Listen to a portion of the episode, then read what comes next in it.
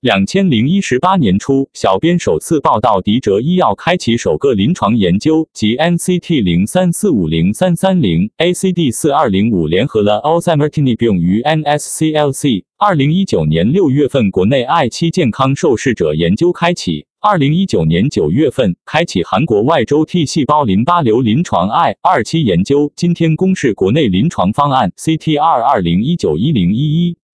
题目：一项 I 二期国际多中心研究，以评估 ACD 四二零五在外周 T 细胞淋巴瘤患者中的安全性、耐受性、药物代谢动力学及抗肿瘤疗效。评估 ACD 四二零五在复发和或难治性外周 T 细胞淋巴瘤患者中的安全性、耐受性。ACD 四二零五在复发和或难治性外周 T 细胞淋巴瘤患者中的药代动力学特性以及有效性。入组人数：国际多中心试验，总体四十人，中国二十五人。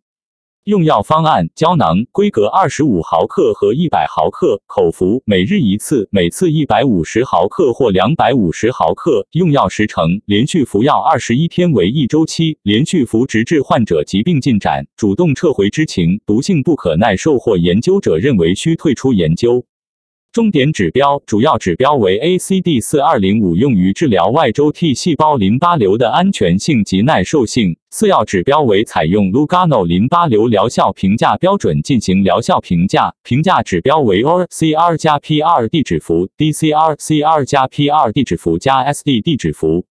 嗨北京肿瘤医院朱军主任医师及宋玉琴主任医师。临床申请于二零一九年八月一日。伦理审查通过于二零一九年十一月十二日，临床公示于二零二零年一月八日。国内 j a c k 抑制剂已有恒瑞和瑞时进入二期临床的 SHR 零三零二自身免疫疾病类风湿关节炎、克罗恩病、溃疡性结肠炎、特应性皮炎、海正药业 DTRMHS 零七和科伦 KL 一三零零零八进入临床 I 期。Update：二零二零年十月二十九日，Pass for 更新风险控制计划。